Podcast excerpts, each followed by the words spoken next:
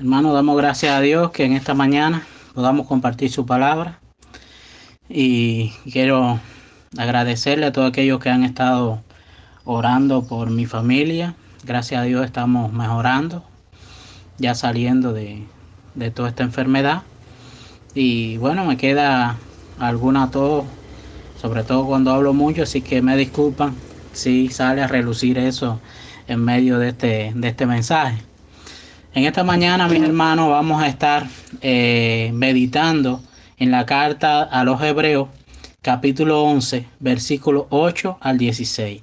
Hebreo 11, capi, eh, capi, Hebreo 11, versículo 8 al 16. Titulado este mensaje, Buscando un hogar. Hace algunos días estuve viendo una película que trataba sobre el sufrimiento de una niña al no tener un lugar ideal para vivir. Sus padres estaban divorciados. El padre tenía la custodia, pero la madrastra no la quería y logró que el padre enviara a la niña con su madre. Su mamá tenía un trabajo que le llevaba mucho tiempo y no podía atenderla, por lo que la dejaba por temporadas en casa de parientes y amistades. Durante todo esto la niña dibujaba y soñaba con un hogar ideal donde estaba su mamá, su papá y su hermana con la cual ella jugaba. Pero su sueño nunca llegó a realizarse. Y en toda la película ella se hacía una pregunta, ¿dónde está mi hogar? Algunos de nosotros podemos recordar nuestro hogar de procedencia con mucha añoranza, recordando con entusiasmo el amor y la seguridad que disfrutábamos. Otros no tuvimos esa bendición. Algunos ya de adultos gozan de una familia a la que pueden llamar hogar. A otros les gustaría que su situación fuera diferente. Pero todos los cristianos en algún momento nos hemos sentido como si fuéramos extraterrestres pertenecientes a otro mundo. De hecho, muchas personas nos miran de ese modo. Y, y, como la niña de la película podemos añorar ese lugar donde ya yo no sea minoría, donde ya yo no sea un extraño. Un lugar al que verdaderamente pueda llamar mi patria, mi hogar. Para mantener esta expectativa debemos recordar tres cosas según este pasaje. En primer lugar, debemos recordar que estamos de paso. Dice Hebreo 11, versículo 8 y 9. Por la fe, Abraham, siendo llamado, obedeció para salir al lugar que había de recibir como herencia, y salió sin saber a dónde iba. Por la fe habitó como extranjero en la tierra prometida como en tierra ajena, morando en tiendas con Isaac y Jacob, coherederos de la misma promesa. Abraham fue llamado por Dios estando en Mesopotamia para ir a la tierra prometida.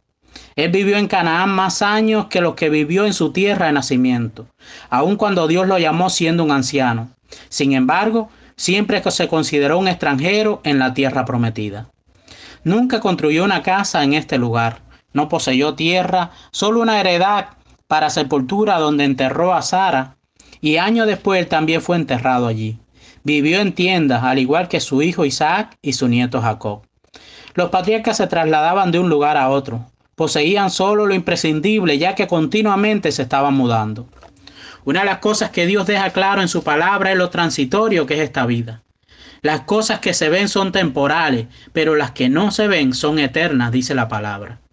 Los cristianos somos extranjeros y peregrinos sobre esta tierra.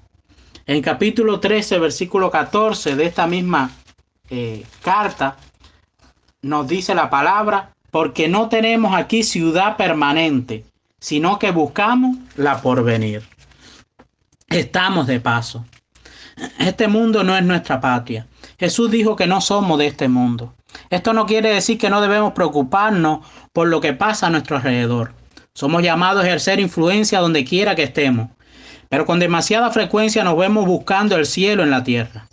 Aunque el reino de Dios ha invadido este mundo y podemos ver destellos de ese reino en nuestra vida y a nuestro alrededor, y aunque podamos sentir la presencia y el poder del reino de Dios invadiendo este mundo, nunca experimentaremos todas las condiciones del cielo en, en esta tierra. Como creyentes debemos despertar. Aunque hablamos del cielo en la práctica, por la manera en que vivimos, las cosas que anhelamos y a las cuales le dedicamos nuestro tiempo, damos a entender que nuestra esperanza está puesta en este mundo.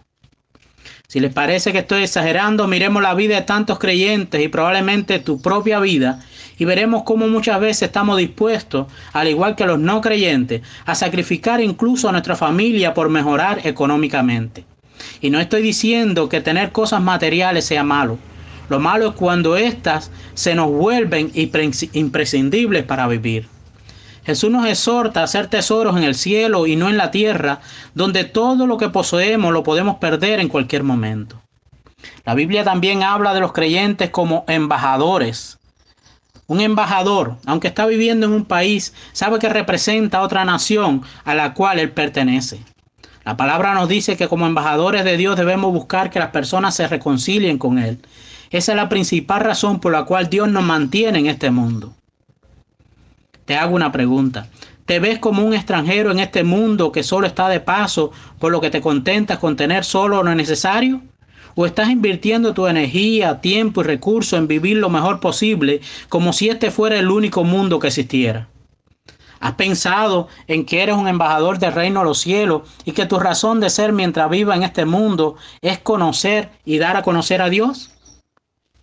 En segundo lugar, mi hermano, debemos recordar que mientras vivamos en este mundo somos sostenidos por la esperanza.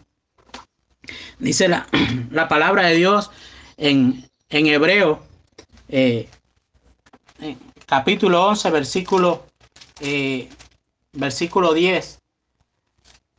A partir del versículo 9 dice, por la fe habitó como extranjero en la tierra prometida como en tierra ajena, morando en tienda con Isaac y Jacob, coheredero de la misma promesa. Y empieza el versículo 10 diciendo, porque esperaba, porque esperaba. ¿Por qué Abraham, Isaac y Jacob pudieron vivir bien, conscientes de que eran extranjeros y peregrinos? Porque tenían esperanza. La esperanza no es mente positiva, no es una ilusión a la cual nos aferramos. La esperanza se cimenta en la confianza en las promesas de Dios. Es más que un deseo de que todo vaya bien, es la seguridad que ofrece la palabra de Dios. El capítulo 6 de esta carta, de esta carta de Hebreo, versículo 18 y 19 nos dice la palabra.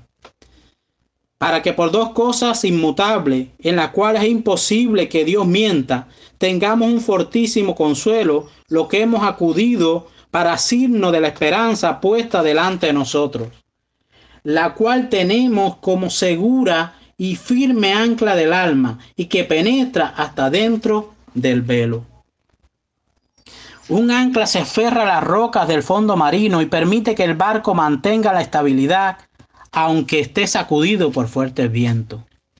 La esperanza, mi hermano, que tenían eh, estos siervos de Dios era una esperanza firme. El versículo 13 eh, de Hebreos 11, ahí nos dice la palabra. Conforme a la fe murieron todos estos sin haber recibido lo prometido sino mirando de lejos y creyéndolo, y saludándolo, y confesando que eran extranjeros y peregrinos sobre la tierra. Dios le hizo a Abraham dos promesas. Le iba a dar la tierra de Canaán a sus descendientes, y sus descendientes iban a ser como la arena en multitud. Abraham no vio el cumplimiento de estas promesas, pero creyó en ella como se le estuviera viendo.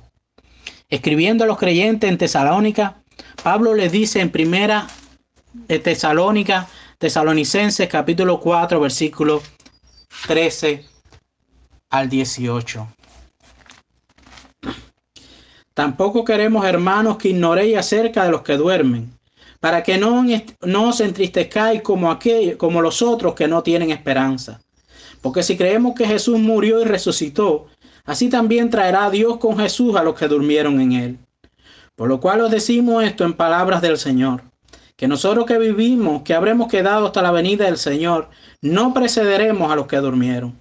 Porque el Señor mismo con voz de mando, con voz de arcángel y con trompeta de Dios, descenderá del cielo, y los muertos en Cristo resucitarán primero.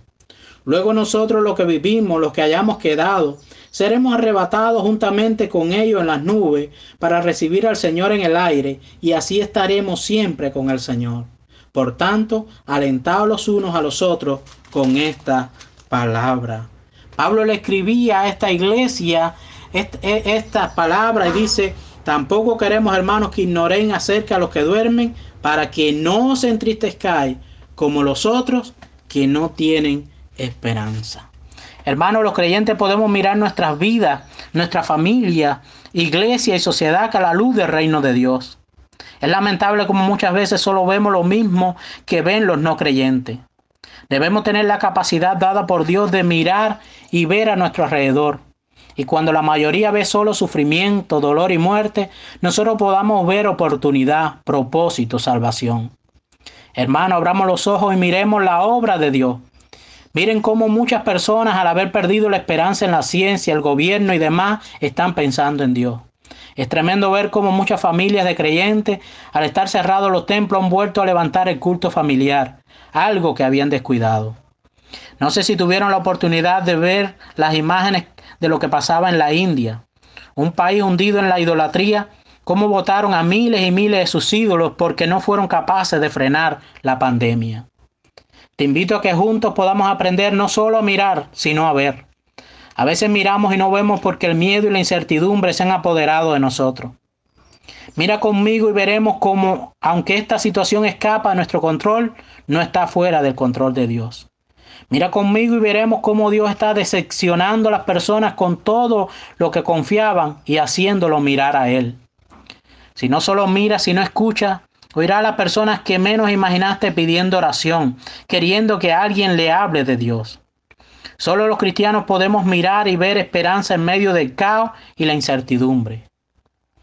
Y en tercer lugar, mi hermano, debemos recordar que Dios nos tiene preparado un hogar. Dice la palabra de Dios en Hebreos 11, versículo 10, porque esperaba la ciudad que tiene fundamento, cuyo arquitecto y constructor es Dios. Y el versículo 14 dice la palabra, pero anhelaban una mejor, esto es celestial, por lo cual Dios no se avergüenza de llamarse Dios de ellos, porque le ha preparado una ciudad. O mejor dicho, empezando del 14 dice, porque lo que esto dicen claramente dan a entender que buscan una patria. Pues si hubieran estado pensando en aquella donde salieron, ciertamente tenían tiempo de volver. Pero anhelaban una mejor, esto es celestial. Por lo cual Dios no se avergüenza de llamarse Dios de ellos, porque les ha preparado una ciudad. Pablo les recuerda a los filipenses en las cartas que le escribió muchos de los cuales se vanagloriaban de su, de su ciudadanía romana, que su ciudadanía estaba en los cielos. Mientras que los patriarcas habitaron en tiendas reforzadas con estacas, ellos tenían su esperanza puesta en una ciudad con firmes cimientos construida por Dios. Abraham y los patriarcas no vivieron en nuestros días donde hay tantos puntos de vista acerca de los últimos tiempos, el milenio, el rapto, pero ellos sabían que Dios les estaba preparando un lugar. Tengo una hija adolescente. Una de las frases que más he escuchado decir en este tiempo de pandemia es, seguro que muchos padres la han oído mucho, la frase, estoy aburrida. Qué tremendo. Y no sé el tiempo que le falta por poder salir del encierro. Tengo que confesarle que por mucho tiempo yo sentía lo mismo cuando pensaba en el cielo. Sí, es así. No sé realmente de dónde saqué esta idea, si fue de alguna película, no sé de dónde, algún libro, pero me veía sentado en, en un templo muy grande rodeado de miles de personas vestidos de blanco y cantando alabanza el día entero. Y como allá no se va la luz, seguíamos hasta el otro día. Y como no me daba hambre, ni sueño, ni deseo de ir al baño, candela. A mí me gusta cantar, pero vaya, no tanto. Temo que mi experiencia no sea única y que esta idea, esta idea nuble la expectativa que debemos tener en que el Señor venga a buscarnos. ¿Saben por qué los testigos de Jehová atraen a tantas personas? Tiene que ver con su idea del paraíso. Solo los 144 mil van a ir al cielo. Los demás van a vivir en la tierra en un paraíso parecido al de Adán y Eva. Tienen unos libros con unas imágenes encantadoras de esta vida en la tierra. Allí tú ves a las familias unidas, llenas de felicidad, los niños jugando con los animales más feroces sin ningún peligro.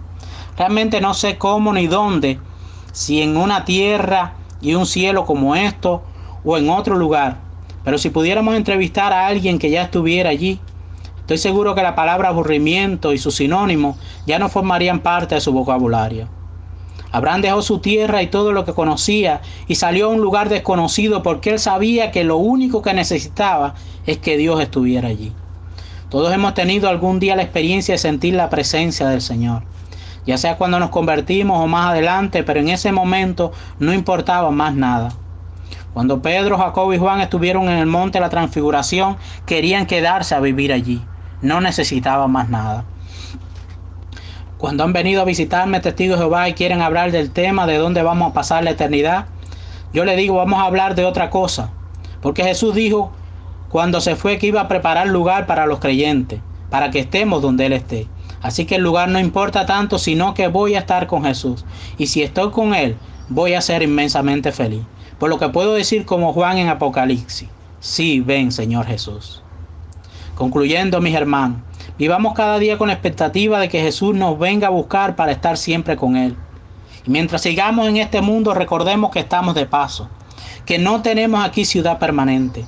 Tenemos una misión que cumplir como embajadores. Que Dios nos permita, como dice el himno, ver con sus ojos, sentir con su corazón. Que Dios les bendiga.